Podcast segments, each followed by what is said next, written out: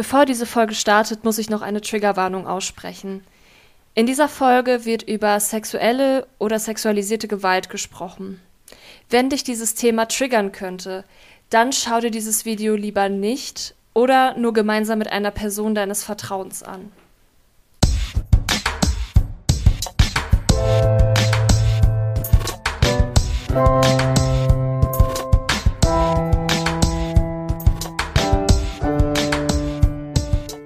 Moin Moin und herzlich willkommen zu einer neuen Folge vom sexualpädagogisch wertvollen Pod- und Videocast.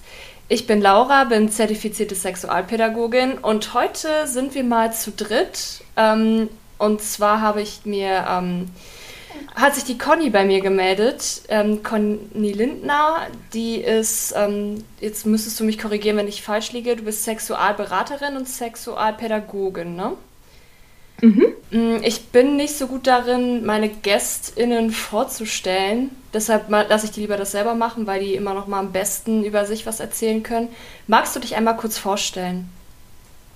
Ja, sehr gerne. Erst einmal danke für die Einladung. Mhm. Sehr cool, aus Wien zugeschaltet zu sein. Ja, das stimmt. Ähm, ich heiße Conny, Conny de Windner im ganzen Namen. Ähm, ich bin Sexualpädagogin, Sexualberaterin, Familienplanungsberaterin und Beckenbodentrainerin. Ähm, genau, eben in Wien und in Niederösterreich tätig und ähm, habe jetzt eine kleine Tochter zu Hause und ähm, mache gerade vor allem viel in Richtung Elternbildung zum Thema sexuelle Entwicklung bei Kindern. Ähm, ja, und freue mich, dass ich heute dabei bin und genau zu diesem spannenden Thema erzählen darf. Ja, und wir sprechen heute ähm, über Sexualaufklärung von Kindern, also Kinder über Sexualität aufzuklären. Und ähm, ich glaube, das ist für viele irgendwie ein bisschen irritierend, dass man sein Kind über Sexualität aufklären sollte, weil viele das eher als Erwachsenenthema besetzen. Also Sexualität ist etwas, was das machen Erwachsene und Kinder haben damit eigentlich nichts zu tun. Und ähm, ja, da wäre zum Beispiel die erste Frage, mh, hm, welche Antwort gibst du denn, wenn Eltern dich fragen, warum Sexualaufklärung im Kindesalter notwendig ist? Hm, also das Erste, was ich immer sage, ist, dass man ähm, sein Erwachsenen-Sexhirn ausschalten muss, wenn mhm. wir über das Thema kindliche Sexualität sprechen. Weil eben die meisten Erwachsenen, wenn wir Sexualität sagen, äh, denken sie sofort an Geschlechtsverkehr. Und das ist nicht das, worüber wir reden, wenn wir über kindliche Sexualität sprechen. Mhm. Ja? Ähm, sondern da gibt es einfach ganz viele andere ähm, Komponenten, die da ähm, reinspielen. Ähm, genau. Und prinzipiell ist es so, dass alle Kinder als sexuelle Wesen auf die Welt kommen und alle Menschen sexuelle Wesen sind und dementsprechend kann man nicht nicht aufklären.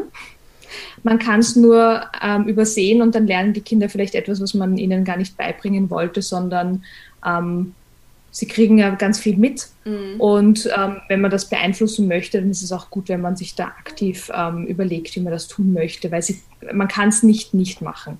Ja. Das heißt, die sexuelle Entwicklung ist ja auch ein Teil der ganzen kindlichen Entwicklung und, und wir reden zwar jetzt über den Teil, aber er ist ja eingebettet in den Rest auch. Mhm. Genau, und deshalb ist es auch so wichtig, dass man eben ähm, Aufklärung für Kinder ähm, macht. Äh, und prinzipiell ist es auch ein Menschenrecht, dass Menschen über sexuelle Bildung etwas erfahren sollen und einen Zugang zur sexuellen Bildung haben sollen, mhm. altersentsprechend. Ja, da sagst du ja schon ähm, quasi das nächste Stichwort. Wie sieht denn eine altersgerechte Aufklärung in verschiedenen Altersstufen aus? Was sind da so die Themen? Ähm, ja. Ja, also ganz am Anfang beginnt das eigentlich schon. Also eigentlich beginnt sexuelle Aufklärung, also äh, eigentlich beginnt sexuelle Bildung ja schon von Geburt an. Mhm. Kinder sind schon vor der Geburt sexuelle Wesen und wenn sie dann auf die Welt kommen, beginnt das Ganze eigentlich damit, dass man sie ihren Körper entdecken lässt. Mhm. Ähm, und ganz oft ist es so, dass Kinder ihren Körper nur teilweise entdecken dürfen äh, und die Genitalien ähm, ausgelassen werden. Mhm. Und da ist es wichtig, den Kindern einfach die Möglichkeit zu geben, ihren gesamten Körper als etwas Spannendes zu entdecken. Mhm. Und sie finden auch ihren ganzen Körper spannend. Also sie finden, sie können am Anfang ihre Zehen noch nicht äh, angreifen und sobald sie das können, haben sie die ganze Zeit ihre Zehen in der Hand. Mhm. Und in Wahrheit ist es mit den Genitalien genau dasselbe. Die sind einfach spaßig, die sind da und wenn sie die, nicht die Möglichkeit bekommen, hinzugreifen, dann kann sich das langfristig einfach wirklich auf ihr, ihr Körperbild auswirken. Mhm. Dass sie dann später denken, das ist keine normale Stelle oder die ist komisch oder die darf man nicht angreifen oder die ist irgendwie grauslich oder unhygienisch oder so. Mhm. Genau, das ist da beginnt es eigentlich schon. Und es beginnt auch dabei, dass man die richtigen Begriffe sofort verwendet. Also wenn man das äh, Baby wickelt, dann spricht man üblicherweise auch mit dem Kind, sonst langweilt mhm. man sich bei den 20 Mal am Tag, wie man das macht. Nein, natürlich nicht unterschiedlich. Aber ähm, das heißt, ähm, da ist es wichtig, dass man eben nicht nur sagt, oh, das ist deine Nase und oh, jetzt habe ich deinen Fuß gefunden, sondern dass man auch sagt, so, und jetzt äh, würde ich gerne bei der Vulva abwischen äh, und den Popo sauber machen mhm. ähm, oder den Penis äh, abwischen und, und reinigen, ähm, dass man einfach wirklich die richtigen Begriffe von Anfang an verwendet. Das ist schon mal ein wichtiger Schritt. Ähm, Genau, und dann geht es eigentlich weiter, indem man die Kinder fördert, ihren eigenen Körper zu entdecken und, und sich zu bewegen. Ähm, und irgendwann kommen dann auch Fragen dazu, wenn sie dann schon quatschen können. Und da ist es wichtig, auf die Fragen einfach auch ähm, altersgerecht einzugehen. Und altersgerecht heißt einfach, dass man ähm, je nachdem kürzere oder längere Erklärungen braucht und sie fragen eh immer wieder. Also man darf mhm. sich nicht stressen lassen, wenn man denkt, dass man jetzt äh, die Antwort irgendwie ähm, zu kurz gegeben hat, weil Kinder fragen, manche fragen sowieso öfter und dann kann man einfach auch immer wieder was Neues dazu erzählen. Genau. Ja.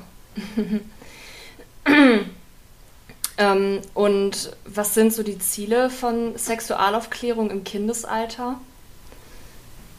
Was würdest du da sagen?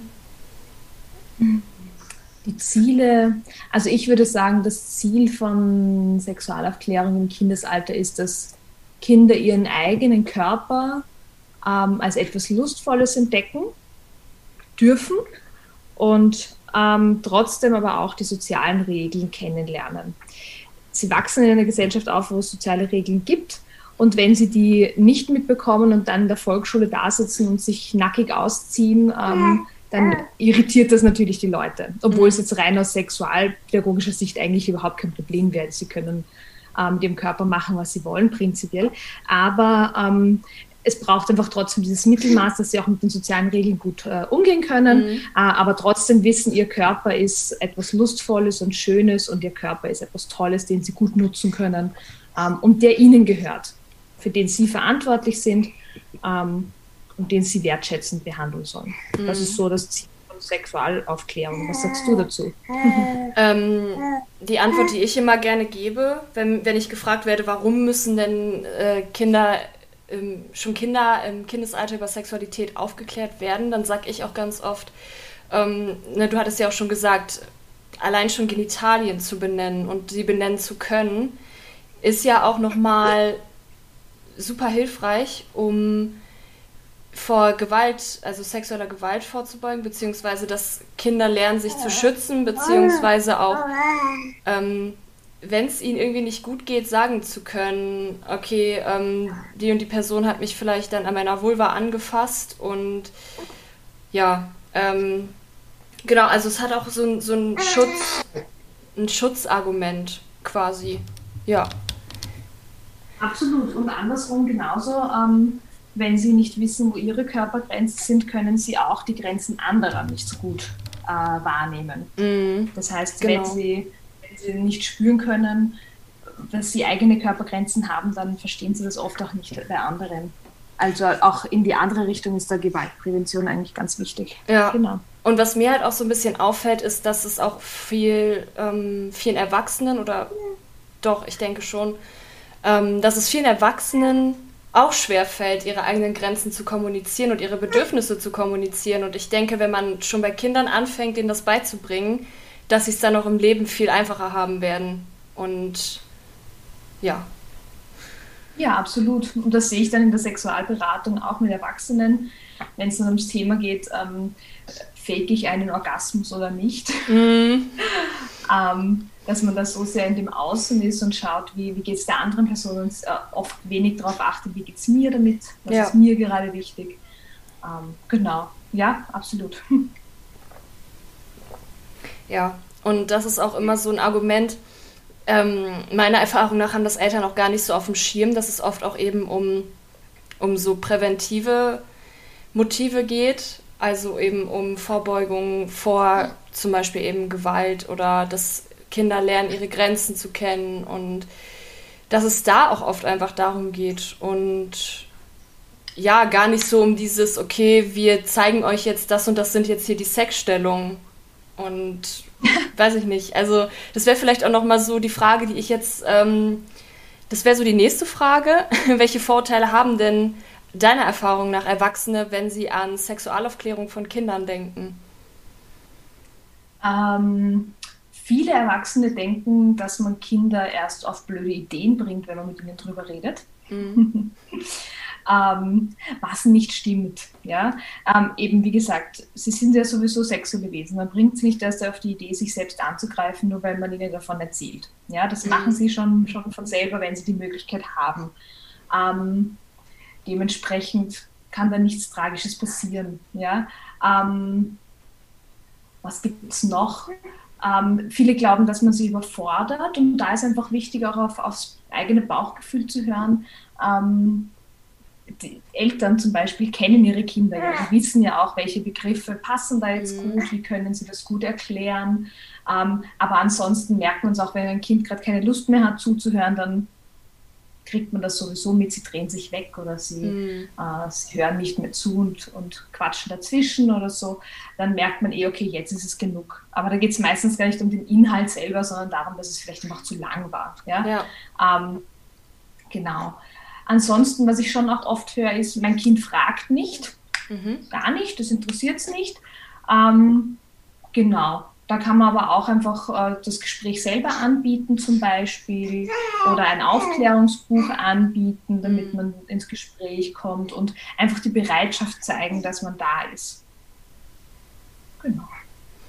Sonst gibt es gar nicht. Also, ich glaube, es geht ganz oft um Ängste, dass viele Leute nicht wissen, wie sie darüber sprechen sollen, weil sie selber auch gar nicht so gut mm. gelernt haben. Das darf man ja wirklich nicht vergessen. Ja. Wir sind ja alle, nicht alle, aber sehr viele sind so aufgewachsen, dass sie ähm, sich selber nicht trauen, ähm, über so etwas zu sprechen, weil sie es einfach nie so gelernt haben mm. oder selber die Begriffe nicht kennen. Ich war zum Beispiel, habe ich vor einem Jahr einen Elternvortrag gehalten und ähm, da war eine Mutter dabei, die war so entsetzt, dass sie das Wort Vulva nicht kannte. Und mhm. ich habe das halt vorgestellt in dem Vortrag. Und ganz ehrlich, das kommt ganz oft vor. Ja. Eltern müssen nicht alles wissen. Ich meine, mhm. ist auch gut dass wir uns immer weiter fortbilden können, auch zwischendurch. Ja, ähm, genau, und das ist auch noch ein, ein, Vorurteil, das ich oft höre. Ähm, das Wort Vulva ist zu schwierig für Kinder, mm. habe ich oft gesagt. Ähm, für Kinder ist es genauso schwierig, Penis zu lernen oder Scheide zu lernen. Und äh, dementsprechend, oder auch Ball oder Katze. ja, das ja. heißt, ähm, es ist für, für Kinder so oder so schwierig, was Neues zu lernen und spannend. Also, das ist irgendwie eine lustige Ausrede. Das war auch in meiner Bachelorarbeit so, dass ich beziehungsweise da habe ich mich in meiner Bachelorarbeit auch mit beschäftigt. Da gab es auch ähm, eine Befragung von Eltern, warum sie das Wort Vulva nicht nutzen wollen. Und einige haben dann eben auch gesagt, oder ein großer Teil hat gesagt, es sei ihnen zu medizinisch. Was ich ein bisschen irritierend fand, weil das Wort Penis ja ebenfalls ein medizinischer Begriff ist. Also der wird ja auch in der Medizin ganz normal verwendet. Und warum ist es dann bei Vulva was anderes? Ja. Hast du eine dafür gefunden? Also, was war deine Antwort darauf? Ähm, tatsächlich, es hat, es, boah, diese Frage ist gar nicht so leicht zu beantworten. Es ist halt so ein Zusammenspiel aus mehreren Dingen. Einerseits eben, dass die weibliche Sexualität und vielleicht auch der weibliche Körper nicht so eine Aufmerksamkeit in den letzten Jahrhunderten, Jahrzehnten erhalten hat wie die männliche Sexualität und dadurch ist halt eben die Benennung vielleicht von weiblichen Genitalien nochmal eine andere. ich weiß auch nicht, woher das genau kommt, dass jetzt zum Beispiel Vagina und Scheide eher so die Begriffe sind, die am häufigsten verwendet werden. Ähm, wie das historisch kommt, weiß ich nicht, aber das sind aktuell so die gängigsten. Und es ist eben einfach so, die Sachen, die du beigebracht bekommst, die trägst du meistens auch weiter. Und Vulva begegnet den meisten, glaube ich, auch tatsächlich eher so im im Erwachsenenalter oder vielleicht in irgendwelchen Biobüchern und dann ähm, denken die, okay, das ist ein medizinischer Begriff und denken sich, okay, wenn ich das früher vielleicht nicht in der Kindheit gelernt habe, dann wird es wohl auch ein komplexer Begriff sein. Weil meine Eltern haben sich wahrscheinlich schon dabei was gedacht, mir den Begriff Scheide anzubieten. Aber ich denke mal, es ist einfach viel auch so dieses Tradieren und Weitergeben und Reproduzieren. Ja. Mhm. Ich glaube, dass ähm, Scheide deshalb, also das habe ich auch mal gelesen, dass Scheide mhm. deshalb gesagt wird, weil ähm, das aus patriarchaler Sicht auch ganz spannend ist. Die Scheide braucht man für Geschlechtsverkehr. Mhm. Ja, deshalb wird klar. auch verwendet und die Vulva braucht man dafür eigentlich nicht. Ja, das ist richtig. Die Vulva braucht man nicht. Klar, das ist super wichtig. Das ist ein sehr interessanter Aspekt und das ist ja heute immer noch vorhanden. Also der Gedanke, wann fängt Sex an, für viele ist Sex eigentlich nur, nur in Anführungsstrichen die Penetration. Es, es gibt, genau. deshalb gibt es ja auch diese, diese Begriffe wie Vorspiel und Nachspiel, weil der Hauptakt ist eben die Penetration und Vorspiel ist dann vielleicht dieses äh, Stimulieren der Klitoris oder weiß ich nicht, so. So bin ich auch zumindest irgendwie so ein bisschen aufgewachsen, so habe ich das auch gelernt. Und ja, das ist halt schon, es ist halt eine sehr heteronormative Sicht auch, weil wie sollen dann mhm. zum Beispiel zwei Frauen oder zwei Menschen mit Vulva miteinander ähm, Sex haben? Geht ja nicht, außer vielleicht mit einem Strap-on, aber ja, das ist halt wirklich, da, da, da ist ein ganz, da steckt halt ganz, ganz viel hinter, finde ich. Ja. Ja, absolut. Ja. Ähm, ja, und das ist ja. das Schöne bei, bei Kindern, mhm. dass die einfach da ganz offen an die Sache rangehen. Und wenn Kinder zum Beispiel irgendetwas, eine vermeintlich sexuelle Handlung machen, mhm. die wir als Erwachsene sexuelle Handlung ähm, ansehen würden, ähm, dann meinen die das aber meistens nicht sexuell. Mhm. Also nicht so wie wir jedenfalls. Sie finden das gerade lustig. Zum Beispiel gibt es diese Erkundungsspiele, die, die oft ja auch als Doktorspiele bezeichnet werden, mhm. ähm, wo Kinder sich einfach gegenseitig entdecken. Und wenn sie sich dann gegenseitig zum Beispiel die Genitalien abschlecken, mhm. sehen wir als Erwachsene gleich, oh, Oralverkehr. Für die Kinder ist das überhaupt nicht so definiert, sondern die finden das einfach gerade lustig und äh, sind auf die Idee gekommen und das kitzelt so schön und mhm. fertig. Ja, das ist einfach schön, dass Kinder da einfach so, so ähm, offen und körperbewusst und körperbezogen an die Sache rangehen, ohne da jetzt viel ähm, nachzudenken. Mhm. Ist es eigentlich am wichtigsten, dass man die Kinder machen lässt, aber darauf achtet, dass keine Grenzen überschritten werden. Ja. Mhm die nächste Frage ist jetzt, also die nächsten Fragen, die jetzt so kommen, sind ein bisschen konkreter. Da sind wirklich auch so ein bisschen, ähm, da, da wäre es schön, wenn du da vielleicht ein paar Tipps geben könntest. Und zwar, wie kann ich meinem Kind erklären, dass es sich für Selbstbefriedigung nicht schämen muss, aber es dennoch in der Öffentlichkeit nicht machen soll? Mhm. Ähm, da kommen jetzt zwei, zwei große Unterschiede zu Erwachsenen auch ins Spiel. Das eine ist das Hier- und Jetzt-Prinzip, also dass Kinder ähm, alles sofort im Hier und Jetzt erleben wollen. Das ist auch ähm, ein Kind, das Hunger hat, wartet nicht, sondern wird so lange weinen, bis es Hunger äh, bis der Hunger gestillt wird. Mhm. Oder wenn es gerade Lust hat, herumzuschreien, obwohl man gerade in der Bibliothek ist, dann äh, will es auch jetzt schreien. Und genauso ist es beim Selbstanfassen. Ja, also das Hier- und Jetzt-Prinzip ist da äh, manchmal ein bisschen unpraktisch zu den sozialen Regeln. Mhm. Aber es gibt auch das Gleichwertigkeitsprinzip. Das heißt, dass Kinder es genauso spannend finden, äh, sich selbst am Körper anzugreifen, wie zum Beispiel ihr Lieblingsbuch anzuschauen, zu singen, zu tanzen, herumzuhüpfen, äh, und so weiter. Mhm. Je nachdem natürlich, welches Interesse das Kind hat. Wenn das das Buch total blöd findet, wird man es damit nicht gut ablenken können. Aber wenn jetzt ein Kind zum Beispiel beim 80. Geburtstag von der Oma außerhalb von Corona, wo man also noch feiern durfte, ja. ähm, mitten am Tisch sitzt, sich auszieht und sich am Genital angreift, dann kann man es gut ablenken, indem man etwas anderes anbietet. Aber man kann auch dazu sagen, du, ich finde es total fein, dass du deinen Körper so magst. Das ist auch etwas super Tolles.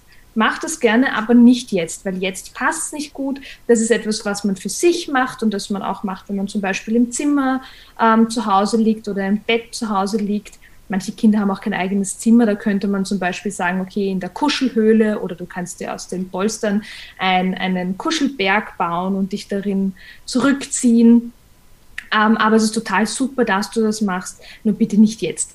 Mhm. Heißt nicht, dass das Kind das sofort versteht. Ja, also mhm. wie gesagt, man muss es manchmal wiederholen. Ähm, und man kann es dann eben was anderes anbieten, eine wirklich feine Alternative. Ähm, dann funktioniert das meistens recht gut. Ja, ähm, aber es hat dann trotzdem gleichzeitig gelernt, hey, ich darf das schon machen, prinzipiell, mhm. aber jetzt passt es halt nicht.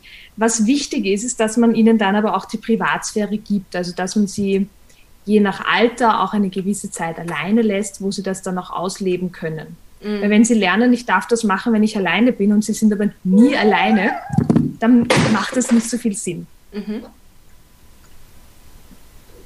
Genau. Ja. Was ich auch noch sehr wichtig finde, ist, dass ähm, Kinder oft die Gelegenheit bekommen, nackt zu sein. Mhm. Das ist natürlich logistisch manchmal schwierig, weil wenn man sie irgendwo hinlegt und sie gieseln oder kacken und alles an, ist es manchmal mühsam. Aber dadurch äh, spüren sie einfach ihren Körper im Ganzen viel besser und viel mehr und spüren auch, ähm, wo sie ähm, wo sie Luft hinbekommen und können den ganzen Körper gut wahrnehmen. Das ist noch etwas ganz Wichtiges. Genau. Ja, ich glaube, das passt jetzt. Ja, so. super, cool. Sehr.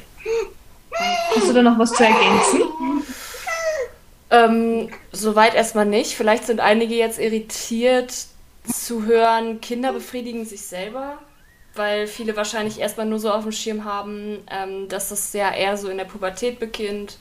Aber ähm, tatsächlich ist es so, dass Kinder auch ihren Körper erkunden und sich auch natürlich berühren und dabei auch Lust empfinden. Und das auch passiert, oder ja, es passiert. Und sie nutzen das oft auch gar nicht, um sich jetzt irgendwie zu in einem sexuellen Hintergrund zu befriedigen, sondern die haben ja auch dann andere Absichten. Zum Beispiel zur Entspannung oder zum Einschlafen nutzen sie das. Ja. Es ist auch etwas total Praktisches, dass sie ihren Körper so gut kennen und wissen, dass ihnen das hilft, um sich zu entspannen zum Beispiel. Mhm, genau. Also die nächste Frage wäre, wie kann ich meinem Kind erklären, dass Mamas und Papas bei bestimmten intimen Momenten allein sein möchten? Ich glaube, das hat oft etwas ein bisschen auch mit dem Wording zu, zu, zu tun, ähm, dass, noch einmal, ich glaube, das hat oft etwas mit dem Wording zu tun, das wir verwenden, wenn wir Kindern erklären, wie Babys entstehen zum Beispiel, also wie funktioniert Geschlechtsverkehr. Da sagen viele Eltern, ähm, ja, wenn Mama und Papa sich sehr lieb haben mhm. oder wenn sie kuscheln. Natürlich will das Kind dann mitkuscheln. Kuscheln ist super und Kuscheln macht Spaß und deshalb verstehen sie oft nicht, warum darf ich da jetzt nicht mitmachen. Wenn man aber klarere Worte verwendet, also sagt, schau, ähm, manchmal wollen wir zu zweit sein und dann ähm, kuscheln wir nackt. Mhm. Und manchmal kann es sein, dass sich der Penis aufstellt und die, die Vagina feucht wird und den Penis aufnehmen möchte. Dann ist für das Kind schon klar, okay, das interessiert mich nicht, danke. Mhm. ähm, und andererseits gibt es ja andere Dinge auch, äh, die Eltern machen, aber Kinder nicht machen dürfen. Mhm. Kaffee trinken, ähm, oder länger aufbleiben oder so. Da erklärt man ihnen ja auch, warum das so ist und ähm, dass es Dinge sind, die die Erwachsenen miteinander machen oder die Erwachsenen alleine machen. Ähm, genau, man darf da, glaube ich, auch nicht zu, zu gestresst an die Sache rangehen, so, mhm. äh, oh je, jetzt geht es um Sex, jetzt muss ich nervös sein. Mhm. ähm, man darf ruhig nervös sein natürlich, aber ich glaube einfach zu erklären, schau, ähm, das ist etwas, was, was wir zwei miteinander machen wollen ähm, weil das auch etwas ist, was Erwachsene miteinander machen. Das ist ja auch vom, vom Präventivgedanken wieder sehr wichtig, dass Kinder verstehen, dass Geschlechtsverkehr zum Beispiel ähm, etwas ist, das Erwachsene miteinander machen oder Jugendliche miteinander machen, mhm. aber ähm, keine Kinder mit Erwachsenen machen, ähm, mhm. dann ist das für sie dann auch klarer. Ja, eben wenn man dann nicht erklärt, oh, wir kuscheln miteinander und wir wollen ohne dich kuscheln. Mhm. Das stimmt, ja. Das ist eine, eine sehr gute Antwort, ja. Da kann ich jetzt auch nicht viel hinzufügen. Ähm, jetzt die nächste Frage, das ist, finde ich, auch sehr spannend. Da geht es nochmal so ein bisschen um queere Themen. Also quasi, vielleicht können wir da auch so ein bisschen drüber sprechen, wie kann man denn vielleicht auch gut über geschlechtliche und sexuelle Vielfalt aufklären, dass, so dass es kindgerecht ist. Weil ich kann mir auch schon vorstellen, dass viele so die Idee davon haben, das überfordert das Kind, wenn es auf einmal mit so vielen unterschiedlichen Lebensweisen mhm. konfrontiert wird. Ähm, in der Frage, die ähm, ich bekommen habe, geht es nochmal um ein ganz spezielles Buch. Und zwar heißt es Zwei Mamas für Oscar. Und unter anderem wird da auch das Thema Samenspende behandelt. Und das Buch wird ab einem Alter von vier Jahren empfohlen. Und das hat wohl einige Eltern schockiert. Und wie ist deine Einschätzung dazu? Ist vier Jahre ein angemessenes Alter, um über das Thema Samenspende zu sprechen? Ähm, ich habe ja in meinem Blog Bücher rezensiert für mhm. Kinder, Jugendliche und Erwachsene zum Thema sexuelle Bildung und empfehle das Buch auch. Ah, okay. Das heißt, äh, damals für Oscar habe ich gelesen, habe es rezensiert und für gut befunden, mhm. ähm, weil ähm, bei der Frage schwingt ja wieder dasselbe mit wie bei vielen anderen Themen, und zwar das Erwachsenenhirn. Ja. ja. Für Kinder ist jede Info, die sie bekommen, etwas Neues und etwas Spannendes. Ähm, die wissen auch noch gar nicht, dass wir in einer sehr heteronormativen Welt leben, also dass wir in der Welt oft äh, automatisch davon ausgehen, dass Männer und Frauen in Beziehungen sind. Mhm. Ähm, dieses Konzept kennen die ja noch nicht. Mhm. Ja? Für, für sie ist das gar nicht so aufregend. Also wenn die Kinder dieses Buch lesen, dann lernen sie, ah, es gibt auch Kinder, die mit Heiminsemination, wie sie in dem Buch gezeigt wird, mhm. ähm, entstehen, also durch, durch Samenspende, die dann zu Hause selbst eingeführt wurde und, äh, und dadurch äh, befruchtet wurde, das Ei. Da ist dann die Info, ah, okay, super, fein, sehr lustig. Oder, ah, ich dachte, das geht anders. Ah ja, okay. Also Kinder gehen da mhm. viel, viel offener heran. Die verstehen äh, dieses Konzept von Heteronormativität noch gar nicht. Mhm. Ähm, deshalb sind wir da wieder bei diesem Thema, können wir Kinder früh sexualisieren oder auf komische Gedanken bringen oder überfordern. Und natürlich überfordern wir Kinder manchmal mit irgendwelchen Themen, aber das hat nichts nur mit Sexualität mhm. zu tun, sondern damit, dass sie die gesamte Welt neu kennenlernen mhm. und Dinge lernen, die sie einfach noch nicht erlebt haben, woher auch. Also ich sehe da überhaupt kein Problem, dass Kinder dieses Buch lesen. Und ich finde, das Buch ist auch prinzipiell sehr nett gestaltet. Ähm, genau, also ich meine, ich, ich habe es im Blog eben genau beschrieben, welche Dinge ich vielleicht nicht so gut finde mhm. oder so. Ähm, aber ansonsten ist es ein wirklich sehr, sehr schönes Buch. Und vor allem darf man ja auch nicht vergessen, es gibt genug Kinder, die ähm, durch Samenspende entstanden sind. Mhm diese Kinder sollten dann nicht unbedingt nur Bücher lesen, wo es dann um heterosexuellen Geschlechtsverkehr geht, wenn sie genau wissen, so bin ich gar nicht entstanden. Das mhm. funktioniert gar nicht so, das Buch für mich. Mhm. ja. Das darf man ja auch nicht unterschätzen. Und da geht es nicht nur um Samenspenden, sondern überhaupt um In-vitro-Fertilisation zum Beispiel. Ähm, das heißt, ja, dürfen ruhig ein bisschen offener sein, die Bücher. Mhm. Und hattest du da jetzt auch so ein bestimmtes Alter, wo du sagen würdest, ab dann empfiehlst du es? Das Buch oder das Thema? Das Buch. ähm, ich halte mich prinzipiell an die Verlagsangaben mhm. bei meinen ähm, Empfehlungen einfach weil jedes Kind anders ist. Ja, mhm. das betone ich schon immer wieder.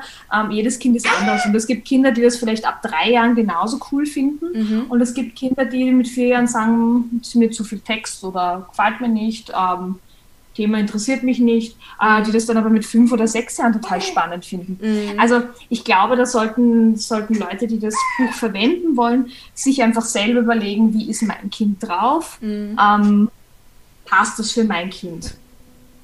Also gar nicht so sehr vom Alter abschrecken lassen, weil ich finde, auch ein achtjähriges Kind kann mit dem Buch sehr viel anfangen, prinzipiell. Mm. Das stimmt, ja. Ähm, Ja, das ist auf jeden Fall sehr, sehr spannend. Äh, deinen Blog werde ich auf jeden Fall auch verlinken, sodass ihr da mal drauf gucken könnt. Dann könnt ihr euch auch ähm, gute Bücherempfehlungen holen. Das ist ja vielleicht auch ganz gut. Das wäre jetzt auch so die vorletzte Frage, die ich stellen würde. Wie kann man denn jetzt in der aktuellen Situation, alle sind irgendwie zu Hause, ähm, wie kann man da zum Beispiel gut Sexualaufklärung machen? Mm, ich glaube, dass die momentane Situation in Bezug auf Sexualaufklärung zu Hause mhm. nicht so einen riesen Unterschied ausmacht. Ja. Also man ist mehr zu Hause, das auf jeden Fall.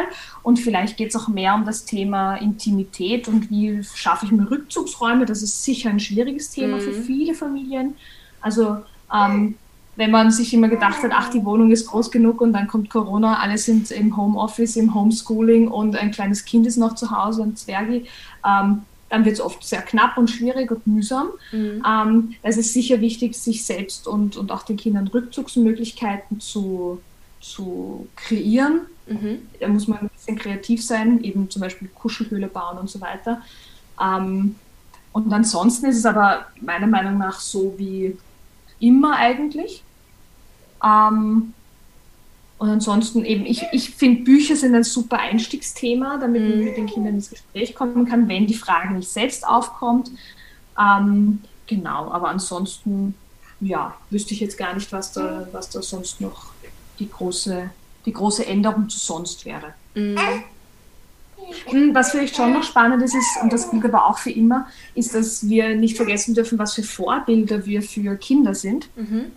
Das heißt, wenn wir immer zu Hause sitzen jetzt gerade und dann sagen, oh, ich habe während Corona so zugenommen, ich bin so dick und ich fühle mich so unwohl und ich müsste 10 Kilo abnehmen oder was auch immer, mhm. ähm, dann ist es natürlich legitim. Ich meine, äh, es, es, hat schon einen Grund, warum alle sagen, man kommt entweder total super trainiert oder total ähm, flauschig aus dem Lockdown.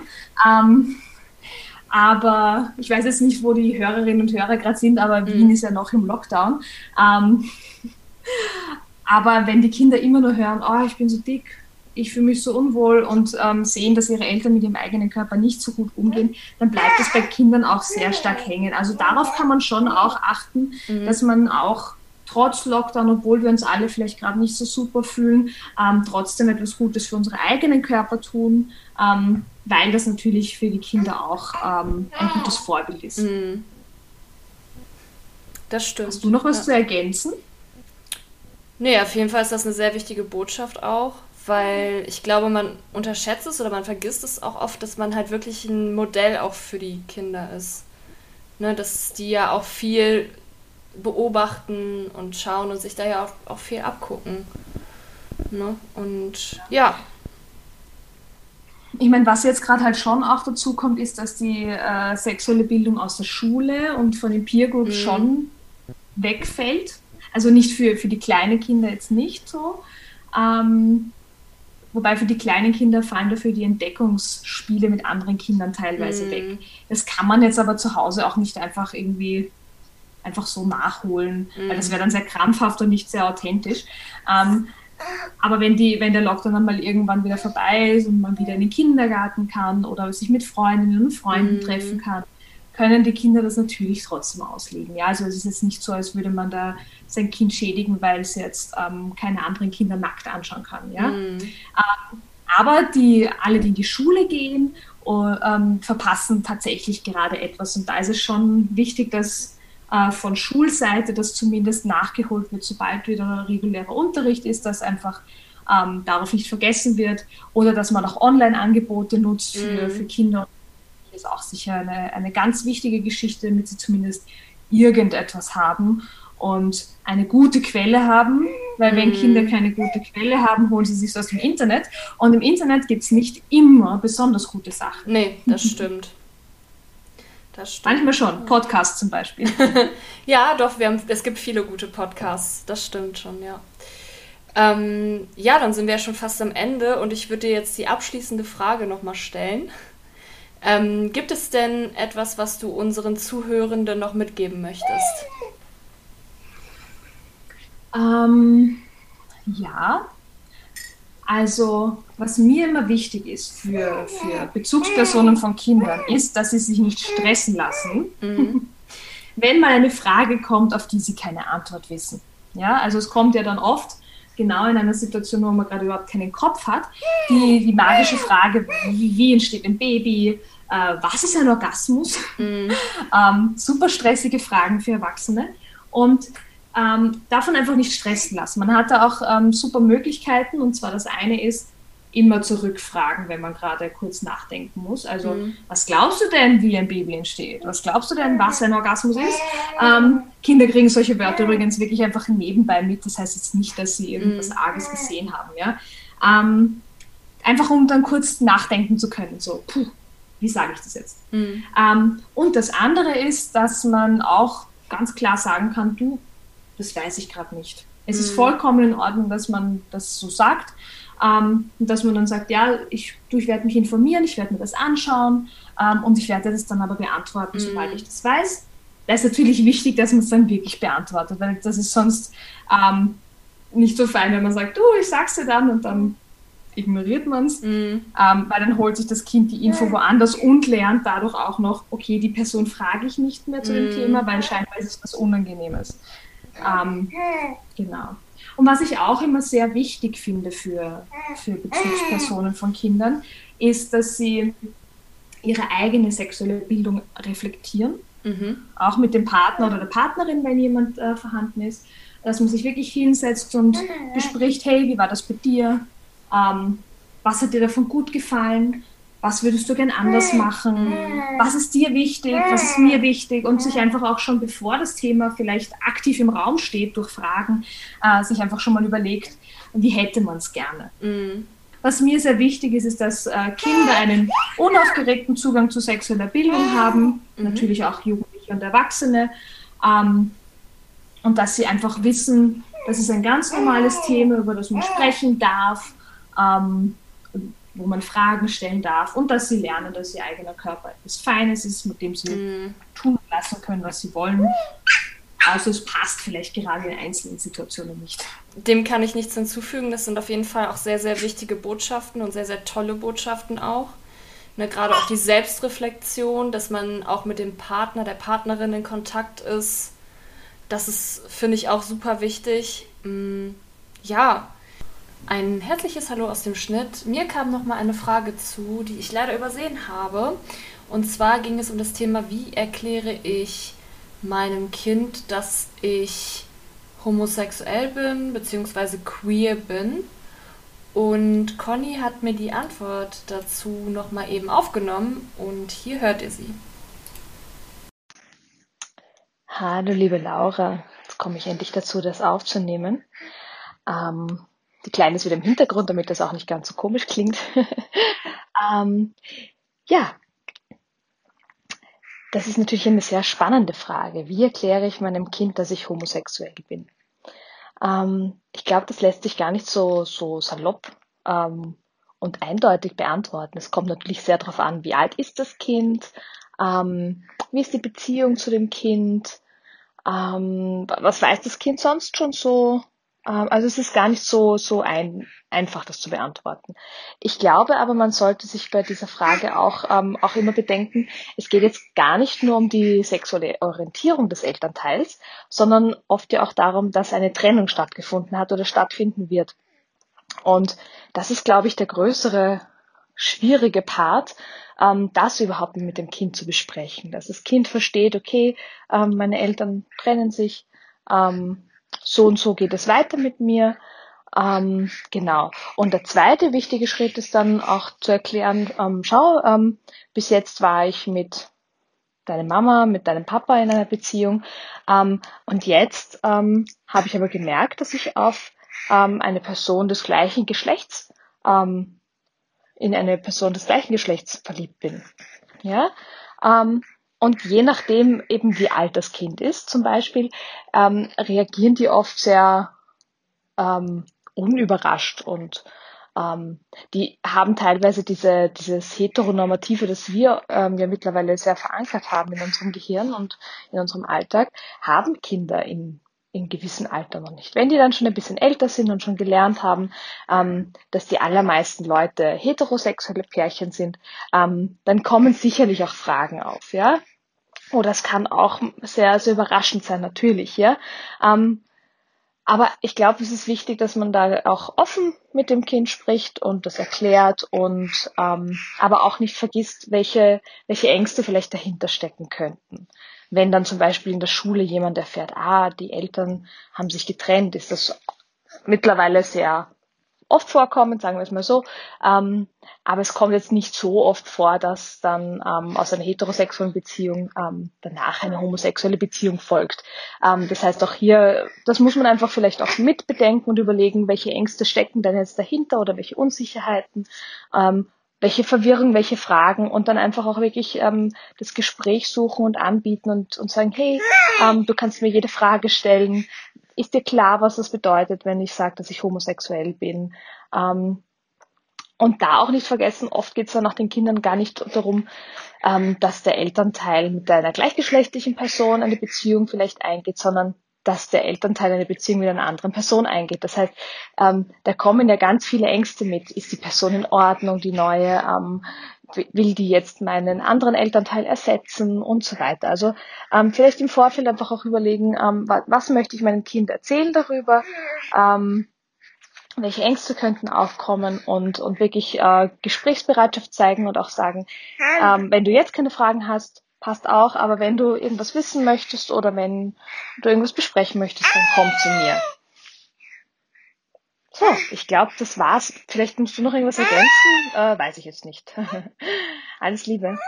Das war auf jeden Fall eine sehr schöne Antwort. Ich fand es auch sehr, sehr gut, dass nochmal das Thema Trennung angesprochen wurde, weil meistens ist es ja auch so, dass eben eine Trennungssituation im Raum steht.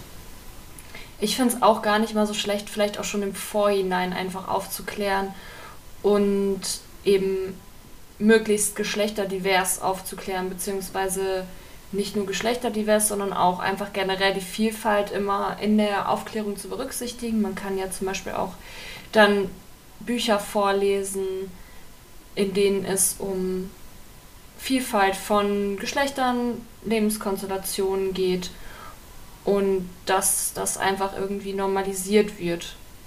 Das wäre noch so mein Vorschlag. Ja